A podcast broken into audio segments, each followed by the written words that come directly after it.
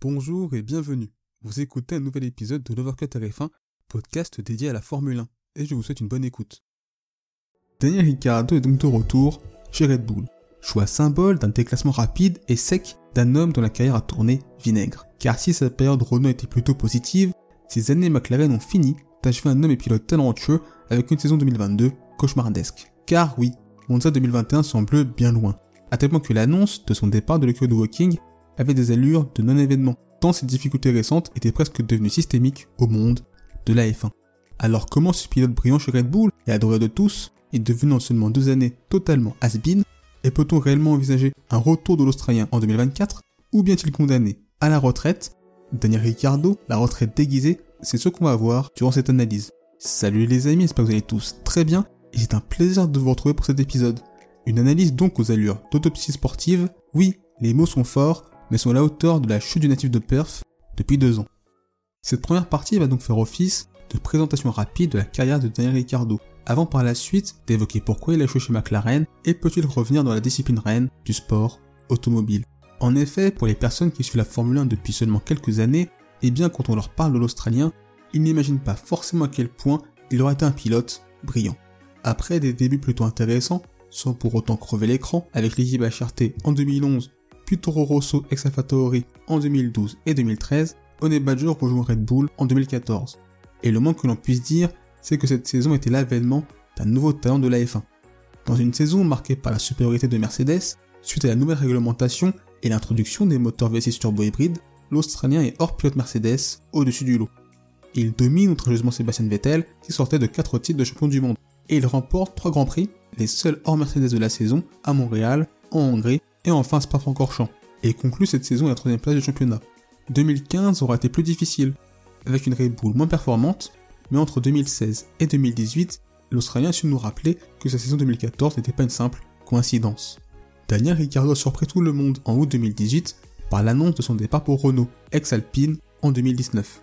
Un choix qui à l'époque paraissait complètement compréhensible, mais que le natif de Perth justifiait par le besoin d'un nouveau challenge et aussi par le fait même si cela n'avait pas été dit de manière explicite, que Red Bull devenait de plus en plus l'écurie de Max Verstappen, et je pense que l'accrochage entre les deux anciens équipiers à Bakou en 2018, avec en plus la façon dont l'écurie autrichienne l'avait géré, ne sont pas étrangers dans cette décision. Chez Renault, sa première année a été celle de l'adaptation. Alors certes, il a devancé Nico Kemberg, mais pour autant il n'a pas semblé complètement à l'aise dans sa nouvelle monture. 2020 était une saison de sa part bien plus consistante où il a donné l'impression d'avoir parfaitement bien digéré ce changement d'écurie, avec notamment deux podiums lors du Grand Prix de l'Eiffel et d'Émilie-Romagne. De façon surprenante, 2020 fut sa dernière année chez le team français, puisqu'il rejoint McLaren en 2021 en remplacement de Sainz. Une signature événement officialisée avant même le début de saison 2020 au mois de juillet, avec à la clé un contrat XXL de 3 ans. Et comme durant sa période Renault, le natif de Perth avait une première année globalement difficile, et ce, malgré sa victoire à Monza. Une victoire au terme d'une course maîtrisée, mais qui au vu du passage de l'Australien chez l'école de Walking, avait les allures d'un arbre cachant l'Amazonie. Battu en qualification 15 à 7, en course 14 à 6, 45 points de moins que Norris, 160 points contre 115. Et malgré sa fin de saison intéressante, qui nous donnait l'impression que le natif de Perth voyait la fin du tunnel, les difficultés se sont accentuées en 2022 avec cette nouvelle réglementation et des monoplaces complètement différentes par rapport à leur devancière. Et là, l'Australien a littéralement perdu pied constamment battu par l'Indo Norris, 20 dans qualification, 14 à 4 en course, 116 points contre 34, et enfin 939 tours dans le top 10 contre seulement 453 en faveur du Britannique, soit deux fois moins. Et on a clairement vu un pilote usé par cette saison extrêmement difficile. Pour résumer, Daniel Ricciardo chez McLaren, ce sont finalement les grands 8, avec beaucoup plus de bas que de haut. Mais comment peut-on donc expliquer une telle chute? Alors de façon honnête, il me sera difficile de dire que Daniel Ricciardo a échoué pour une raison précise. Malgré tout, à partir des différentes déclarations informations récupérées ici ou là, on peut être en capacité de donner plusieurs théories plausibles sur ce cauchemar McLaren. Il y a tout d'abord eu la difficulté de s'adapter à une nouvelle monoplace en 2021. En effet, la McLaren est une voiture que l'Australien a qualifiée d'atypique, très différent du tandem Red Bull-Renault. D'où cette difficulté à rapidement s'adapter à cette monoplace. Mon style de conduite naturelle ne semble pas s'harmoniser avec elle, disait-il en parlant de sa McLaren et en analysant plus en détail les spécificités de la McLaren et le style d'Anna Ricciardo, on comprend très vite que l'association ne pouvait pas fonctionner. Car même si la voiture orange a énormément évolué entre 2021 et 2022 du fait de la nouvelle réglementation, elle a tout de même conservé des caractéristiques qui lui sont propres. C'est une monoplace à l'aise dans les virages rapides et qui a besoin d'être bien ralentie en ligne droite avant d'être jetée dans le virage et de corde. Elle a par contre plus de mal dans les autres types de virages et notamment les.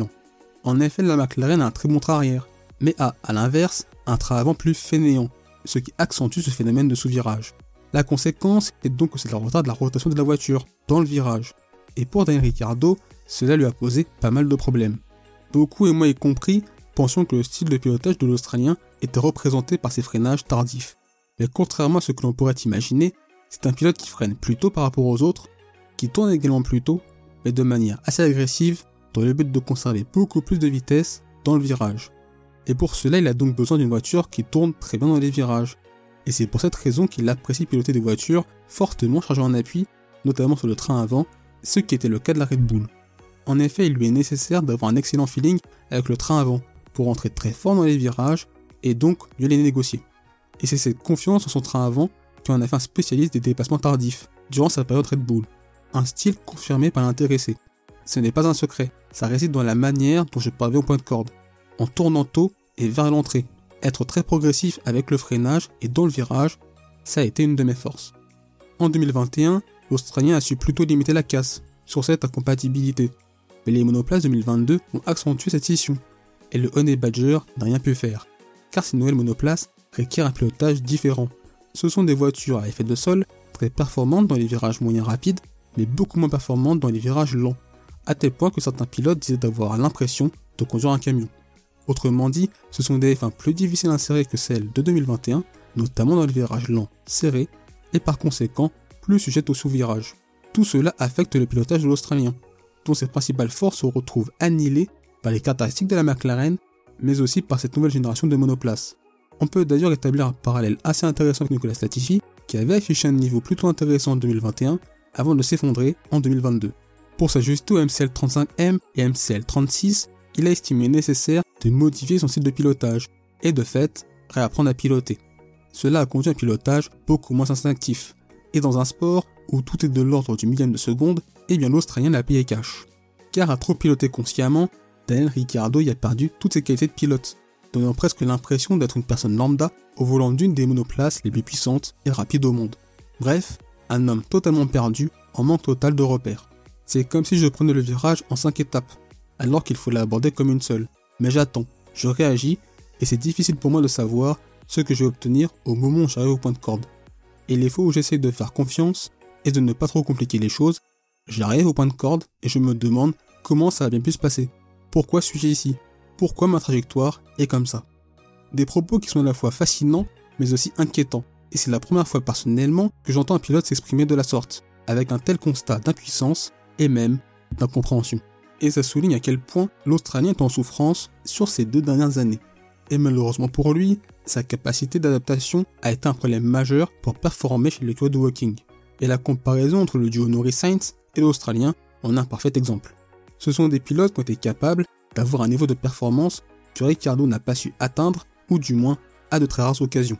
Pour de Norris, on peut penser que le fait qu'il ait piloté seulement pour une seule écurie soit un avantage et les propos de Daniel Ricciardo partageaient ce constat.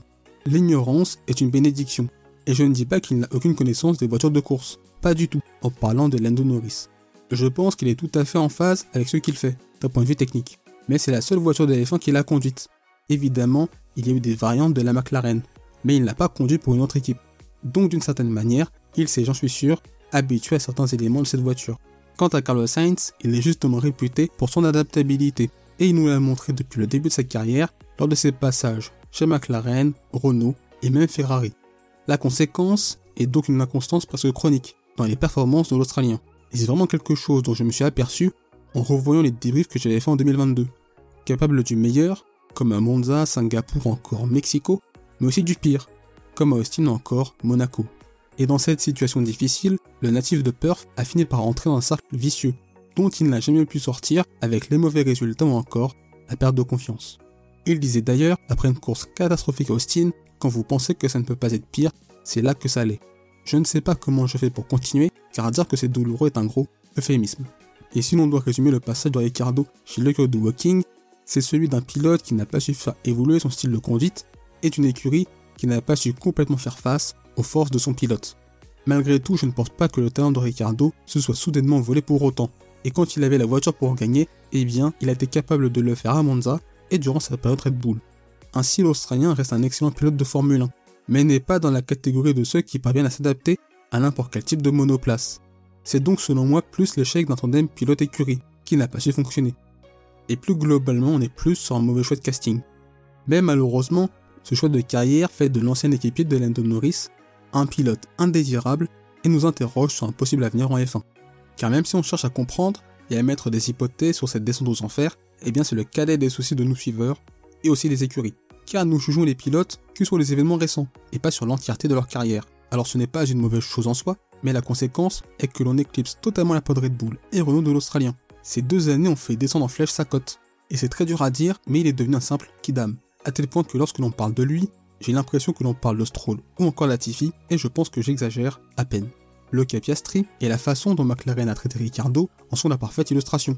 C'est une sorte d'humiliation suprême d'apprendre officiellement de cette manière que ton écurie ne te veut plus. Sachant qu'au moment où l'Australien se défendait publiquement, notamment d'un point de vue contractuel, puisqu'il restait encore un an de contrat, l'écurie de Walking avait ficelé en loose day le contrat de Scarpiastri depuis le 4 juillet dernier.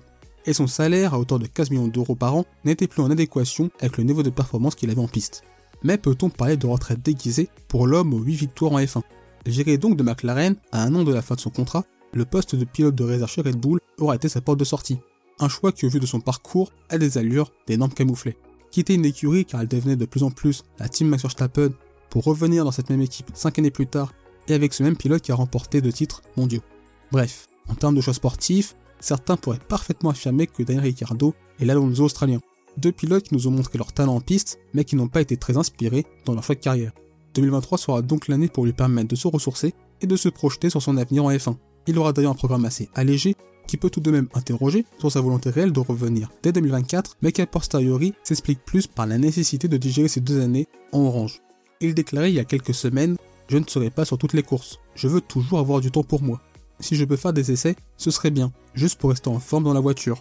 Il s'agit pour moi d'être suffisamment présent pour rester à jour de la F1, pour ainsi dire, mais aussi d'être suffisamment éloigné pour pouvoir faire une pause. Et d'ailleurs, le choix de rejoindre Red Bull n'est pas une décision dénuée de sens pour lui.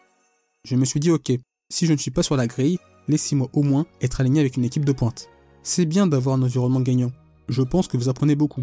S'il n'y a pas de possibilité d'un baquet avec Red Bull, potentiellement, ils peuvent aider à trouver un volant ailleurs j'ai l'impression que vous êtes en quelque sorte plus reconnu et moins oublié. Et sur ce point, je ne suis pas en désaccord. Mais pour un retour de l'Australien 2024, il y a selon moi trois alternatives possibles. Tout d'abord, que Tsunoda et ou De Vries déçoivent chez AlphaTauri et qu'en plus, il n'y ait pas de jeune pilote Red Bull qui pourrait faire l'affaire. Ce qui poserait encore un peu plus la question de la pertinence d'avoir une filière de jeunes avec en plus le cas de Vries cette année. La deuxième alternative est que justement l'Australien nous fasse une De Vries, c'est-à-dire remplacer un pilote un week-end et réaliser le Grand Prix de sa vie. La conséquence serait donc une cote rehaussée, et des écuries qui, selon la saison de leurs pilotes, pourraient réfléchir à recruter l'Australien, et ce, dès 2024. Et enfin, troisième option, celle du chaos Red Bull entre Max Verstappen et Sergio Perez. En gros, la suite de cette fin de saison dernière, marquée par le Prix du Brésil, le refus de Verstappen et l'histoire de l'accident volontaire de Perez à Monaco. Mais pour moi, ces galères chez McLaren nous ont bien trop imprégné pour qu'une équipe prenne le risque de le reprendre après un break d'une saison. Et au vu des contrats et des dynamiques en cours, il me paraît très peu probable qu'un top team s'intéresse à lui et plus globalement, très peu d'équipes auront un baquet libre fin 2023. Et même si en F1 tout peut très vite changer, dans un sens comme dans un autre, je le vois mal récupérer un baquet en 2024 et surtout un baquet à la hauteur de ses ambitions. Et selon moi, plus il restera éloigné d'un baquet en F1, plus les chances de ne plus le voir revenir seront grandes. L'ombre d'une réelle retraite du natif de perf plane au-dessus du monde de la F1. Mais c'est mon opinion à l'instant T et je me garderai donc bien d'avoir un avis péremptoire sur le sujet. Finalement, Daniel Ricciardo, c'est notre belle étoile qui a brillé de mille feux.